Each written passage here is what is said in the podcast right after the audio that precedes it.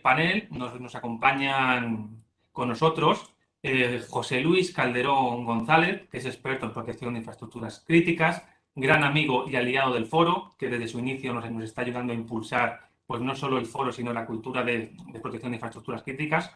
Así que, José Luis, muchas gracias por tu apoyo, como siempre. Y que sin más, eh, José Luis, eh, José Luis Calderón nos va a hablar pues, del diagnóstico y el panorama de infraestructuras críticas en México y nos va a hacer pues, la fotografía de cómo están las cosas en el país. José Luis, cuando quieras, ya sabes que esta es tu casa, tienes tus 15 minutos y puedes empezar cuando tú lo consideres oportuno. Muchas gracias. Gracias. Buenos días eh, a todos. Buenos días, Javier, eh, y a todos los que hoy nos acompañan esta mañana. Eh, a mí me tengo el honor de participar con ustedes. Me encargaron poner un diagnóstico para iniciar los trabajos así que me permití hacer una pequeña investigación y quisiera compartirlo con ustedes. Voy, voy preparé una, una presentación. Perfecto. Bueno, nuevamente, muchas gracias y buenos días. Lo primero es, eh, pues, la las definiciones básicas. Eh, estamos hablando de infraestructuras eh, críticas, de un foro de infraestructuras críticas, pero en México nosotros nos referimos como instalaciones estratégicas. Y aquí puse eh, lo, que, lo que se considera en la constitución política de los Estados Unidos mexicanos. Vemos, evidentemente, nuestra constitución que se hizo en 1917, pues consideraba los correos, los telégrafos, la radiotelegrafía y bueno, algunos otros sectores que hoy no son como tal estratégicos, pero solamente lo pongo y pongo estas definiciones que yo creo que son claves, son definiciones que se utilizan mucho en el, en el medio de la, o en esta comunidad de, de protección de infraestructuras. Y el primero son los servicios esenciales, que son todos esos necesarios para el mantenimiento de las funciones. Ay,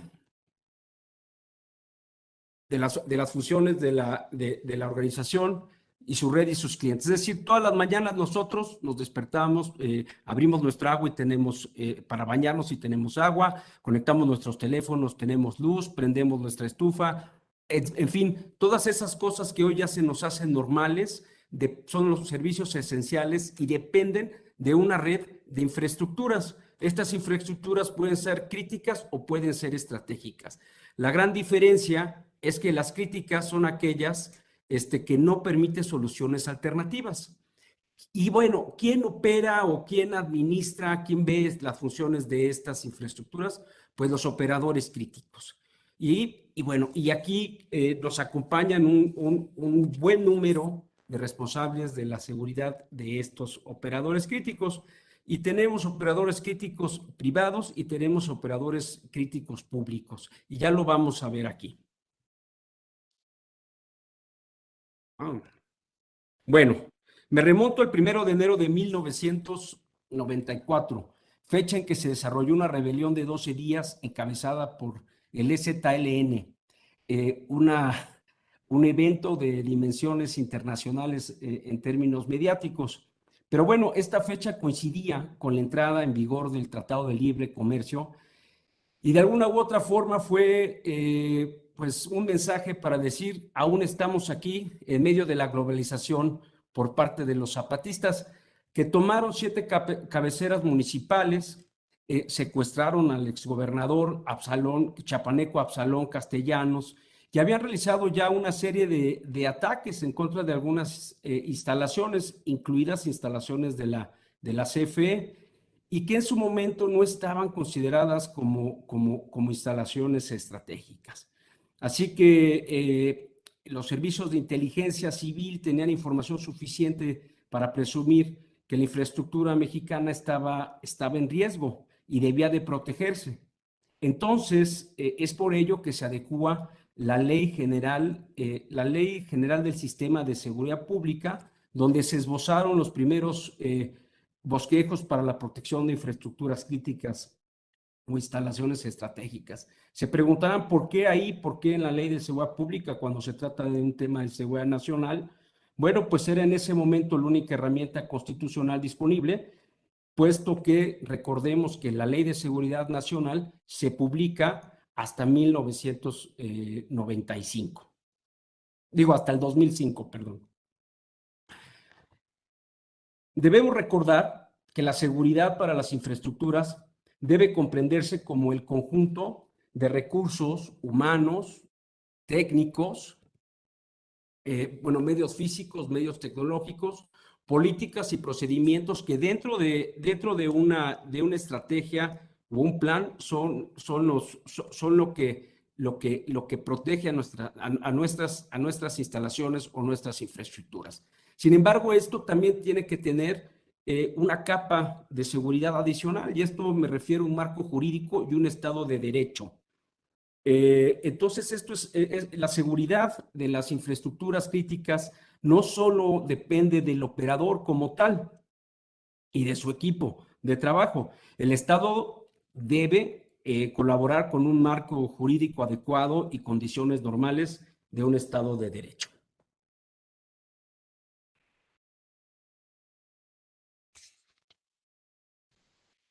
Se, habla de, bueno, cuáles son las instalaciones, cuántas son, cuántas son las infraestructuras que hay en México.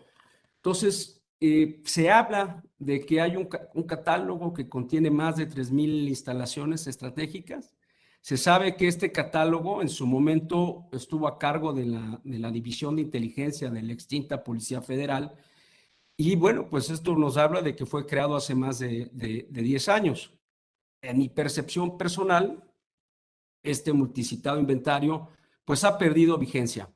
Podemos ver del lado izquierdo los sectores que se, que se consideraban estratégicos en este catálogo, finanzas, transporte, energía, salud, telecom, agua, pero hay muchos más. Yo creo que, eh, que, bueno, como siempre se ha manejado con mucha confidencialidad este catálogo, no se sabe si ya fue actualizado o no, este, y si considera nuevos sectores y nuevas instalaciones, inclusive materiales estratégicos, el patrimonio histórico o artístico de nuestro país, que es orgullo de todos los mexicanos, y todo lo que puede existir en los 2.000 kilómetros de territorio eh, continental y más de 3.000 kilómetros de mar territorial. Pues hablo de, petróleo, eh, hablo de la plata, el antimonio, el cobre, el oro, el plomo, el zinc, el gas natural, el litio, el agua, la madera, recursos que son estratégicos para la operación de las infraestructuras, para los servicios, y no solo en México, sino para en muchas otras partes del mundo donde no tienen la riqueza y las bondades de un territorio como el nuestro. Bueno, una infraestructura eh, toma carácter crítico o carácter estratégico en función de los intereses nacionales. Algunos, algunos países eh, privilegian, por ejemplo, pues, a los ciudadanos o, los recursos naturales, la seguridad o la economía. Y en función de esos intereses es que van haciendo o van haciendo su selección o su catálogo.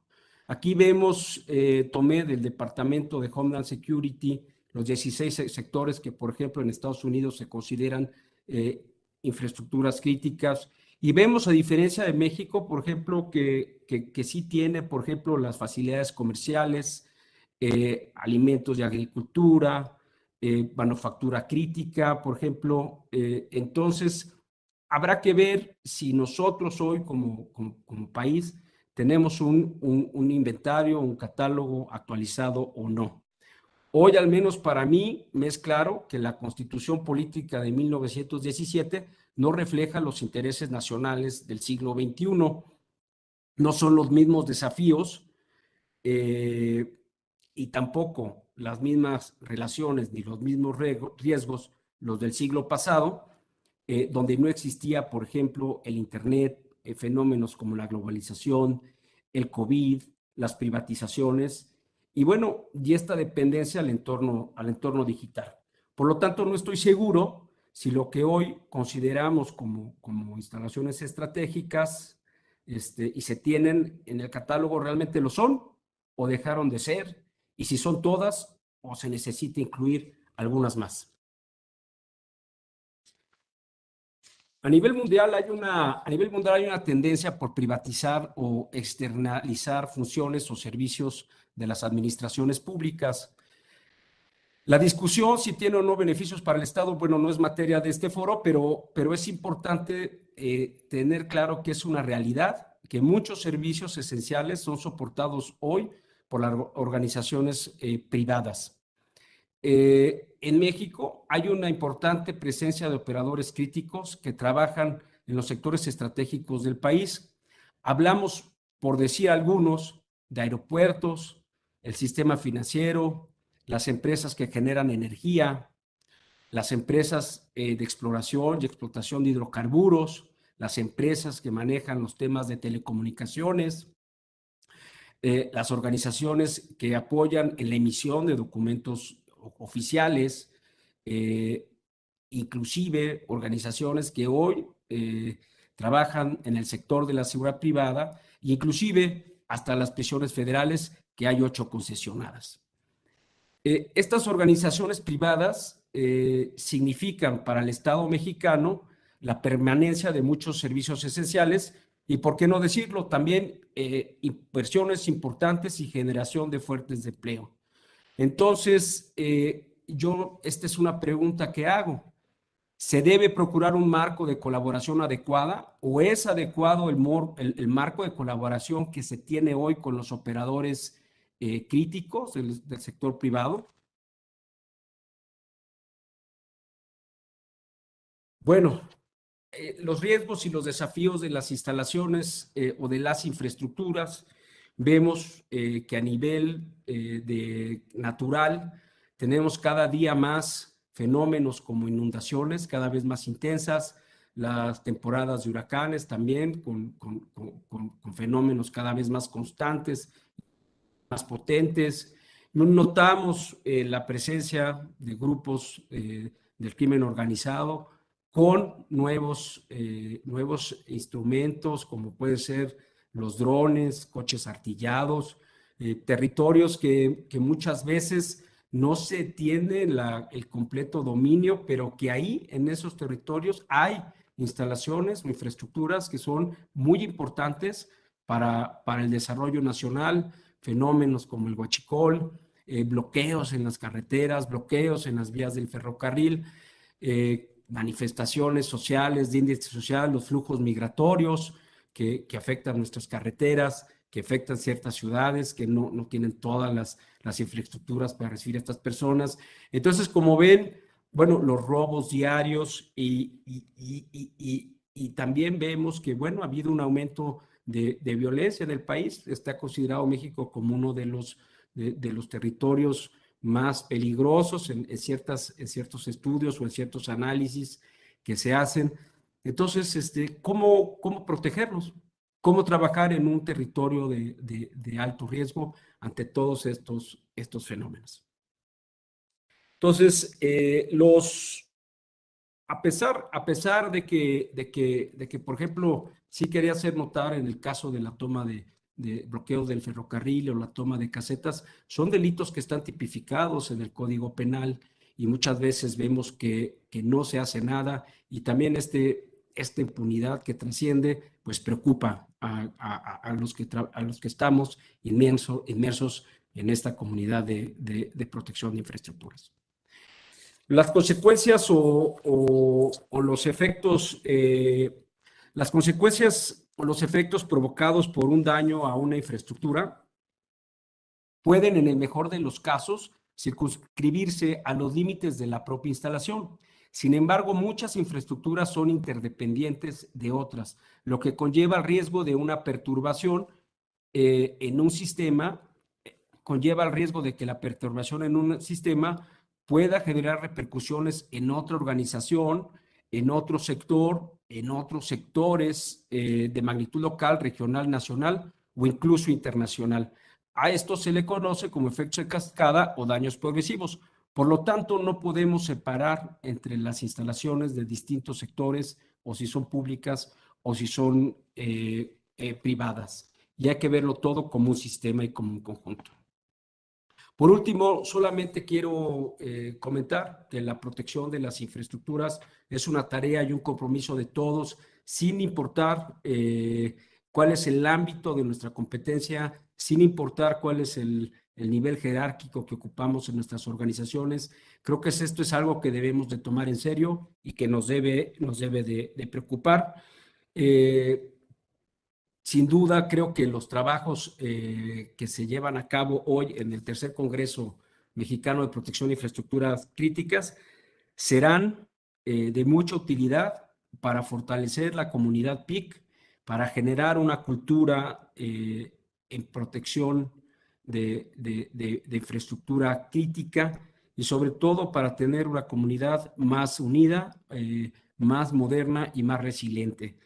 Eh, por mi parte, Javier, eh, este es el, el, diagnóstico, solamente dejar algunas pautas que creo que son acciones que se pueden considerar, tener un glosario de términos actualizado, armonizar y actualizar las herramientas constitucionales, replantearnos el modelo PIC, fortalecer la colaboración público-privada, crear estrategias por sectores eh, específicos, compartir conocimiento como lo estamos haciendo el día de hoy y desarrollar estándares, guías y protocolos.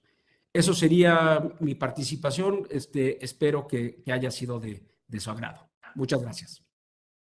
Muchas gracias, José Luis, ¿no? por tu brillante y magnífica participación, como siempre.